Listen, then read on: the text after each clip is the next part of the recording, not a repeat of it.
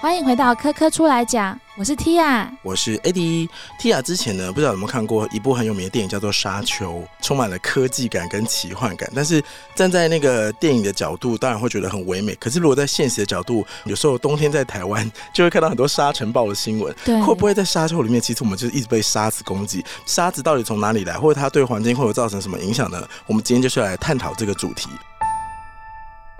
那针对这个主题呢，我们有邀请到一位贵宾，他是台北市立大学地球环境暨生物资源学系的黄基森教授，欢迎，欢迎老师。欢迎，嗨，老师，你刚刚听我们这样子介绍沙子的这个离离扣扣的东西，不晓得可不可以跟我们解释一下，说台湾为什么会有这么多的沙尘暴的新闻？这样。好，我先讲沙丘哈。好，我们台湾是一个海岛型的国家，所以我们特别非常的重视哈，我们有订定一个海岸管理法。那我们的海岸有十三种生态系，嗯，那其中一个叫做沙丘生态系，嗯，一个哈等于是今天要特别提到的哈，那这个是所谓的沙丘，是因为台湾土地面积大概百分之五十二是属于森林嘛哈，而它这个土壤会逐渐的风化，那经过它的三步棋，就是三个动作，就是风化以后，哦，它那个小颗粒。呃，它土壤很少，但是沙很多。经过河川里面的水当成输送带，会把它输送到河口。哦，那我们台湾的河川最后的河口都是海洋嘛，哈。嗯。那海洋的河口的地方又有东北季风或者其他的西南季风，那很强烈的时候，那会把它挤在某一个地方。那这个沙跟沙之间，它的质地就会互相堆叠在一起。所以第一个就是水当输送，然后风。让它聚集在一起，最后沙积沙成塔，所以台湾的这个沙丘可以绵延大概好几公里哈啊，对，峙到可以十公尺高的地方，这个叫固定的沙丘了哈。嗯，所以有三个要素，一个是水，一个是风，风，然后再是沙子本身。本身对对。另外还有一个叫沙洲，那台湾有一个沙洲非常特殊，是移动的国土哦，它是在本来在云林的口湖乡。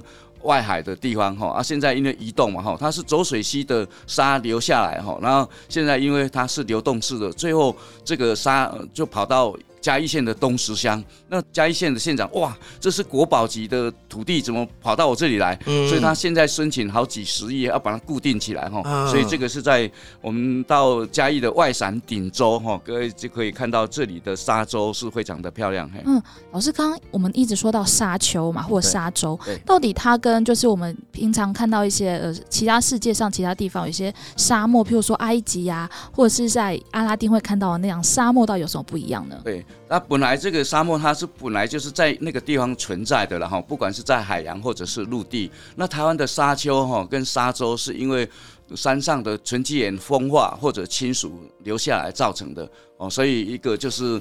他们已经很经历很长的一段的时间，但是现在这个沙漠会面临所谓的沙漠化，嗯，那这个就慢慢慢的这个沙哈就会被滚动，就是刚刚主持人提到的有沙尘暴，那沙尘暴也变成一个国际的议题，因为蒙古或者中国大陆华北一带有沙尘暴，我们三四天以后我们就是受害者，尤其我们现在的小朋友百分之八九十都过敏哈，那它叫做细咸虎为例。或者咸虎为例哈，我们都讲 PM ten 嘛，就是咸虎为例，PM 二点五是细咸虎为例。那这个细咸虎为例，在我们人类目前没有一个人可以阻挡它。哦，PM ten 咸虎为例，你到鼻孔的时候就阻挡了，所以就不会。造你的肺泡细胞，但现在如果是细弦五为例，就 PM 二点五哦，它这个会进入到你的肺泡细胞，引发过敏，或者很多人就是会觉得有呼吸道的一个疾病哈，就会非常的不舒服了哦，甚至影响到你的肺脏哦，所以啊，虽然是中国大陆的沙尘暴，但是会影响到我们国民的健康了。嗯，老师在开麦前有提到，其实曾经有考虑过台湾会请一个叫做沙尘暴的假。对。那有请老师去评估这个状况啊，因为沙尘暴它是每通常沙尘暴的沙哈，每立方米可以达到五百。以上，这是那等于是伸手到五百到一千，伸手不见五指，你也不要想到要开车啊。所以我民国九十五年的四月十七号，在中国大陆住在旅馆，我租了自己租了一部车。早上起来说我的车怎么不见了哈？因为所有的车子植物都是被一层沙覆盖哈。所以当天我看新闻，降了三十公吨的沙。哇！啊，所以这个是一个非常可怕的啊。所以对小朋友，因为刚刚我们讲会过敏，所以台北市曾经在演绎哈啊，沙沙尘暴。暴来的时候，是不是要放沙尘暴假？哦啊，但是后来提到可能。还是小朋友哈，如果在回家的途中啊，刚好空气污染不是更严重吗？所以润和最后的决议是说，哎，学校把门窗关好。啊，当天就不要有体育户外的活动，这样子是确保学生最安全跟健康的一种，等于算是调试的方式了。哦，这边也分享一下，如果呢是对这方面比较容易过敏的人呢，其实可以关注一下环保署有一个沙尘预报，对，就会保护你，就是在这样的季节或这样的时候呢，就会比较不会过敏。哎，老师，我刚刚想提到，因为老师有提到台湾有沙丘形成的环境嘛，对，那另外还有一个会移动的沙洲国宝，它为什么会移动啊？啊，最主要移动就因为可能它跟它的整个地形还有季风是有关系的哈。比如说我们新北市的八里区，它本来跟林口之间是有一个非常庞大的沙丘。哦，因为沿岸流跟海浪的冲刷，让它往南去移动，所以现在都跑到我刚刚讲的台湾的秘境，台湾的草踏有一个地质公园，前滩唯一的地质公园非常漂亮。哦啊，各位听众如果有机会可以到台湾的草踏哈，那你打一个地质公园就可以找到这个地方。那另外，因为我们盖这个台北港，哦，那等于是。会造成它很多的沙，造成所谓的凸堤效应，所以在新北市的八里区哈，在十三行子上方的一百公尺地方，突然又冒出一个沙丘。哦，那个叫做北堤的沙滩了哈啊，现在也是台湾大家拍婚纱照跟秘境去观光旅游的地方，所以各位。听众如果有机会到十三行子哈，那你再往北一百公尺就可以看到现在新形成的哈，就是沙丘移动式的啊，最后形成一个啊固定式的沙丘哈啊，现在大家都喜欢。跑到那个地方去观光哈啊，去旅游。那它不会停下来吗？它不会固定在那里吗？会固定，但是会越来，有时候会越来越大，面积会越来越大。嗯，嘿，所以那个从我以前这个在巴黎现在的整个沙滩哈，哎，位置一个是往下移到桃园，一个是往上到呃十三行子的一百公尺的上方吼，大概是非常大的一个面积啦。嗯，像这样子的沙丘啊，对我们来讲，除了有观光的价值之外，还有什么样的一些应用？它最主要有等于是保。护我们的国土哈，那沙丘成在了那政府会想说沙能够让它固定，而且能够更结实哈，就用一个竹子编的围篱哈，把它插在整个沙丘。让它有一个靠山啊，可以固定在那里，那可以固定越来越多。那因为通常海有海浪会冲刷，我们国土会越来面积越来越小，因为往内陆靠嘛，会被侵蚀掉。那这个沙丘就像钉坝一样放在海岸，有巩固这个海岸线的功能啊。所以我们不要以为沙哈可能像去年的公投早教说第三天然气接收站，我们都不要在那里设设置哈，因为那里有沙嘛哈。那事实上，如果经过人为的管理，这个沙是在可以控制范围之内的。哎，可是台湾的沙可以这样子，就是它一直冲刷，都是从哪里来的？山上啊，我们百分之五十二的国土面积是属于森林，嗯，啊，森林的沉积也慢慢风化或者侵蚀以后，哦，啊，下雨啊，就刚刚我讲三部曲就流到。河口嘛，大概是这样子。嗯嗯嗯。老师可以再补充说明一下，什么是风化作用跟侵蚀作用？当然，风化是自然界哈，那个整个在山区，尤其我们有经过破坏哈，那经过慢慢慢慢它就会分解掉。就像我们现在那个也有的女王头哈，啊有有会自然的风化哈，我们都希望赶快把它的头能够固定起来哈，脖子啊哈，希望不要头断掉嘛哈。那这个通常一种风化哈，当然又有一种外界的因素了，比如说海浪的冲刷哦，啊慢慢的逐渐的侵蚀，那让它。越来越整个受到整个哈冲击啊，就这个是两个大概有相辅相成的意涵，然后风化跟侵蚀。哎，老师刚刚提到说，算是海岸边这个沙子冲下来沉积，算是沙滩嘛？哎，对，它是沙滩。那它如果延长了很多很多很长长，是不是就算沙漠了？其实台湾是没有沙漠，但是我们都号称我们是叫做小型的沙漠了哈。啊，因为它们很多的属性都是一样，呃，植物很少能够在那里成长。嗯。第二个，动物会长在那个都已经经过千年的演化，能够在那里哈，比如说。碰到阳光的时候，能够度过这样的日期哈哦啊，所以这个如果像植物的话，它的叶片就会变成针状的哈，像木麻黄、像仙人掌这样子，减少它水分的蒸发。所以在那里的动物跟植物都是比较稀少。所以以我们现在最流行的英文叫做 diversity，就是生物多样性，它是比较平滑的地区啦。但是你。生物多样性是缺点，是比较贫乏，但是它在某方面又是优点哈。就像我们有固定我们的国土海岸线不要被冲刷，所以它还是有很多的价值的存在。嗯，那这样子沙漠的存在是因为沙漠化的发生吗？哎，没有，现在因为沙漠大概尤其在蒙古哈，呃，中国大陆我去新疆哈，比如说他们要要吃中药啊，沙漠里面有长一些植物可以作为中药材啊，他们就去把它拔起来，哦，或者去去放牧，本来那个地方只能放五头羊，他们就把它放一百头羊哈啊，所以整个那个草都被吃光了，就慢慢慢又沙漠啊。这个整个气候变迁以后，那沙就会造成沙尘暴。那个沙尘暴它最大的特色是，它是一个长距离的运送啊，通过中国大陆的华北到蒙古，运送到台湾，运送到七天以后到美国的夏威夷。哦啊，所以美国他们就所谓的开玩笑，就开着空军一号去测大气层里面的沙，哇，怎么都是从大陆来的？哦啊，所以去探究沙的来源，然后啊，当然最后的结果是人为的开花、过度开花、滥垦滥伐所致。嗯，老师，我对于沙漠的印象，通常可能都是来自一些电影啊，或者是一些动画。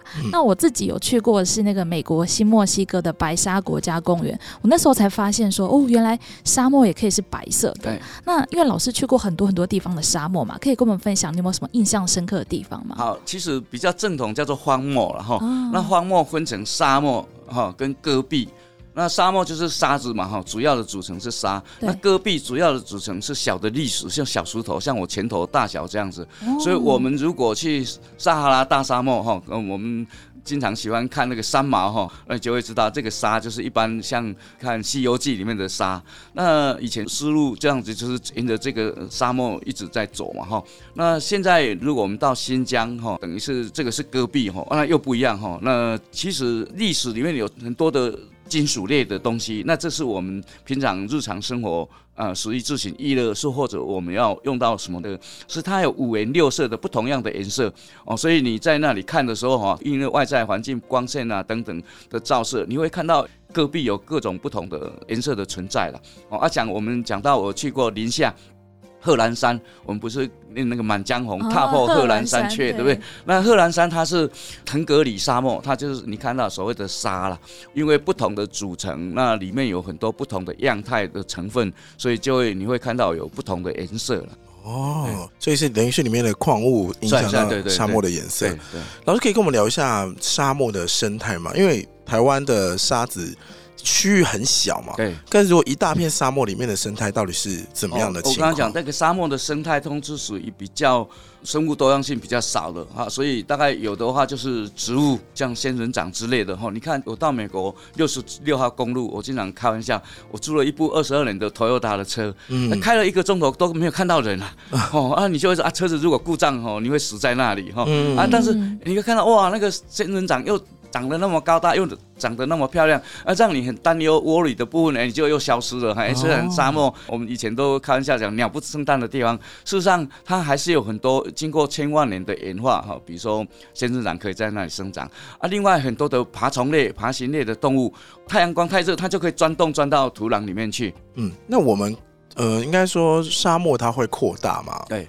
呃，沙漠是会沙尘暴，但是大概在台湾的沙丘就有可能会扩大，但是像台湾的沙洲有可能就变少。哦，像我们走水溪，个所谓的沙流到引领的口湖乡的时候，以前十几年前的量是很大的哈，所以那个沙洲就大的面积。啊，现在这个走水溪的沙越来越少了，为什么？反而变少？因为人工的砍伐哈，啊，它可能也是因为很多的因素哈，啊，造成这个沙现在的漂沙的量越来越少，所以一般沙沙丘也有可能越来越大的，但是以现在台湾哈，我刚刚讲外顶闪轴是越来越小了。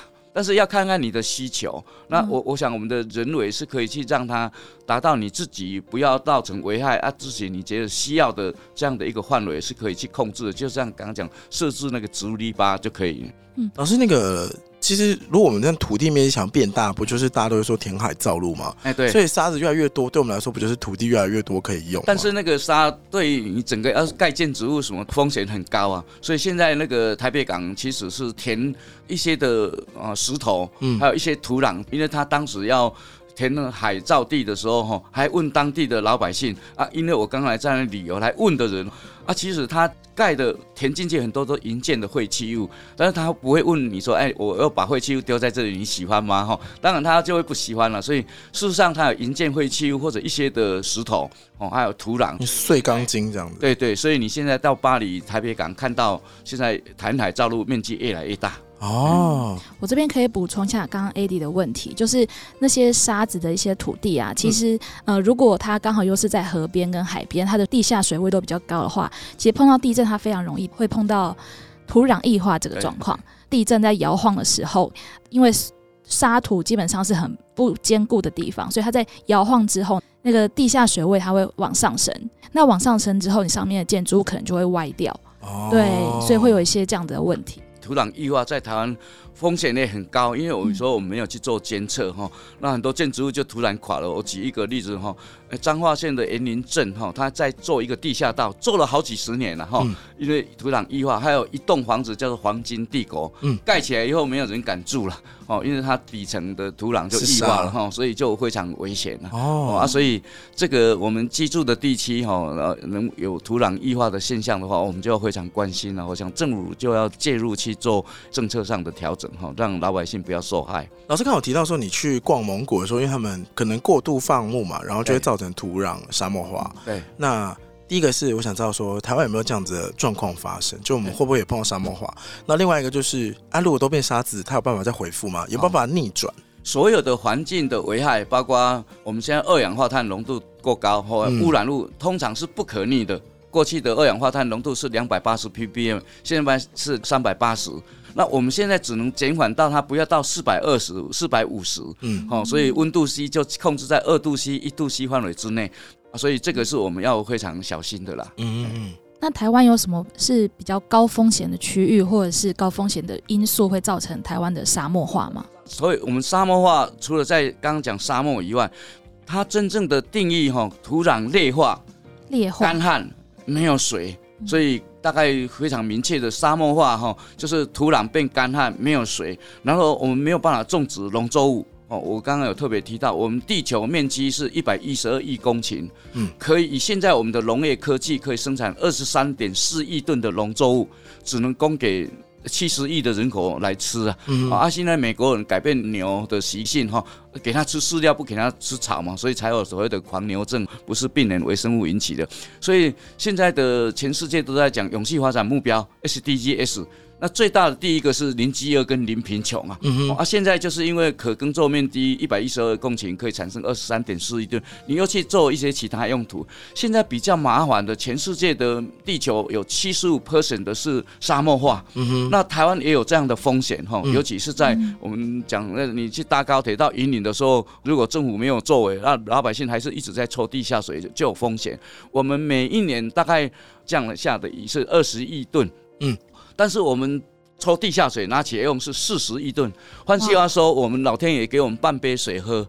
我们虽喝的是一杯的水，所以如果这个南部尤其阴影地方的整个没有改善的话，一直在抽地下水，就会地层下陷。所以你有有一些朋友住在嘉义东石，本来哈，哎，他家是二楼，哎，去的时候哦，怎么二楼变一楼了哈？地层下陷了哈。所以这个台湾所谓的啊沙漠化，其实台湾也是其中的哈。所以因为沙漠化现在有国际上有定立一个公约，就是沙漠化公约。那台湾也不能置身事外，就是我们将来全球气候变迁可能。缺水哦，某一个季节，你看那个我们讲节水讲了二十年，没有人理你，哎，前前几年就忽然。哦，缺水。那今年还好，这个八月份以后有下几场雨哈，那个增文水库才有水。哦，所谓的沙漠化就是土壤劣化。那我们最重要是在台湾的地区可能就会缺水，所以农民最可怜了。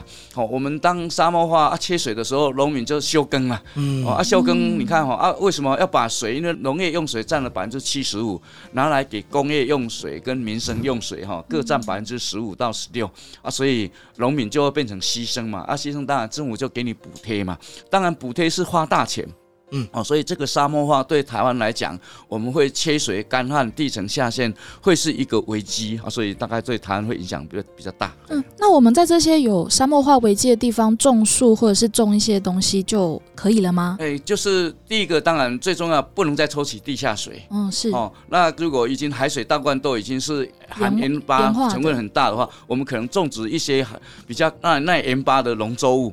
啊，所以要完全恢复很难呐，哦，那花那么多的钱，大概拿不到那个成本回来。那台湾人很厉害啊，你你讲林务哈。欧酸椒，那个就是农民发现到，哎，怎么土壤盐化的地方，我种莲雾，那个莲雾特别好吃哈，就是稀释到某一种浓度的时候，在某一个季节，它有海水倒灌进来的时候，哎，这个莲雾长得又特别好吃嘛，所以我们在这个屏东的地区哈，现在有欧酸胶，各就欧金珠啊，哦，那个都是我们算是比较开玩笑，就人定胜天创造出来的这样的一个农作物哈，当然的农作物园艺是很强的哈，那刚好因为土壤盐化地。层下陷，所以我们在林边，好啊。现在高雄县的哈很多的地方，哈高雄市也都有开始比较好吃的莲雾出来哈。你可以上上网去查资料，林边的莲雾。黑钻石跟黑珍珠。我立刻查了一下黑黑珍珠的新闻，就写说是用海水浇水。是啊，是啊，是。我以为它是品种改良出来的，没有，不是，算是一个意外发现的哦。台湾的农业科学家是很厉害的，你看，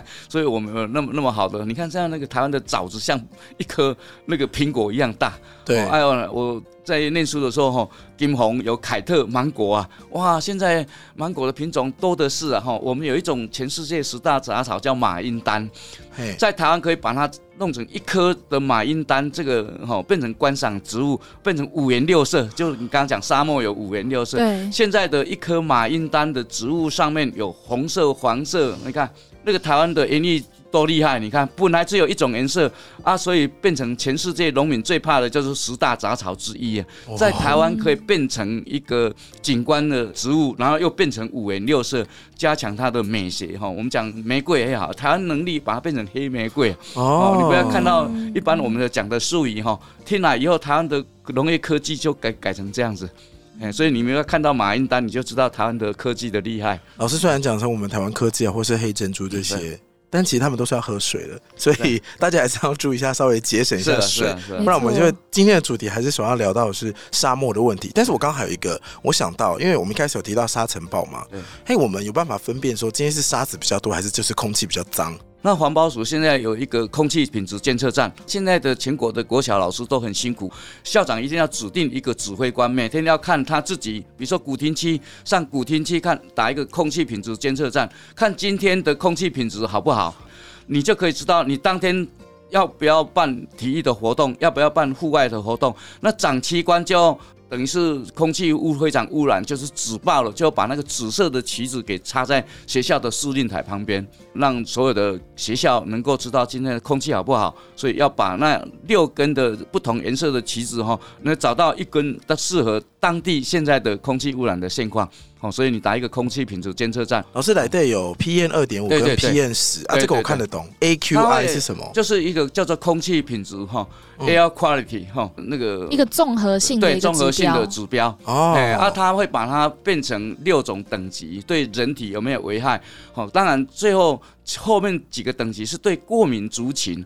或者是有心血管族群的，最后一个举报的就是对大家都有害哦。你看政府现在服务多好哦。今天讲的议题也都是非常重要，跟我们每一个人其实都是过敏，所以每我我都要教我的学生哈。假设你过敏，今天要去哪里做旅行，麻烦你去打一下空气品质监测站啊，就找到资料了。哦，其实他那个网站里面，如果是最绿的，像我们今天就是最绿的，就是 OK OK 赞赞。你查一个林莲香，但指数到四百就会紫爆。打一个蓝头。通常都是还要找一个东港，那个地方，比如说东港，每一次都是可能前滩比较差的，但是它是受害者，是因为比如说高雄的某一些工业区，就因为风向的关系推到东港。以前的台中县嘛，哈，有龙井有一个火力发电厂，你会就会看到蓝头怎么会是紫爆了哈啊，所以等于是因为气流或风向的关系，所以大概我们经常查，我们大概就知道，今天台湾哪里会是比较。忧心的地方，所以你要去那个地方，你自己就要做好保护措施，戴口罩。所以南部人现在很辛苦啊，出门要带三件东西，第一个就是戴口罩，在家里的钥匙。另外手机，你看哈啊，这个实在是多一个哈，先新冠也是一样哈，所以现在我们的生活真的是 每每一个人都是非常的辛苦哈，身上的随身之物会多了一种哈，叫做口罩。好，今天真的是非常多丰富的资讯关于沙漠，然后还有我觉得最重要的是，今天虽然我们主要聊沙漠，但老师有跟我们讲很多延伸的影响。对对，不管是其实他对对农作物，甚至可以聊到说，你看沙漠化就会产生出了黑珍珠。对，还有空气的一个问题。对对对，然后呢，最后的最后，T 还是有一些关于水资源，因为讲到沙漠跟水资源息息相关嘛，有一个相关的资讯要告诉大家。对，因为水资源对我们的生活环境非常的重要，科教馆有推出双溪生态探索的课程，要带领亲子一起前进双溪的湿地公园。实地呢可以用望远镜来观察鸟类，还可以自制生态瓶带回家哦。详情请洽科教够好玩脸书粉丝团关注最新消息。好，那如果你喜欢今天的节目，也欢迎你。在任何 podcast 平台订阅科科出来讲，给我们五星评分，并且分享给你所有对相关主题有兴趣的朋友。今天再次感谢台北市立大学地球环境暨生物资源学系的黄基森教授，谢谢老师，谢谢谢谢谢各位听众。然后科科出来讲，我们就下次再见喽，拜拜，拜拜。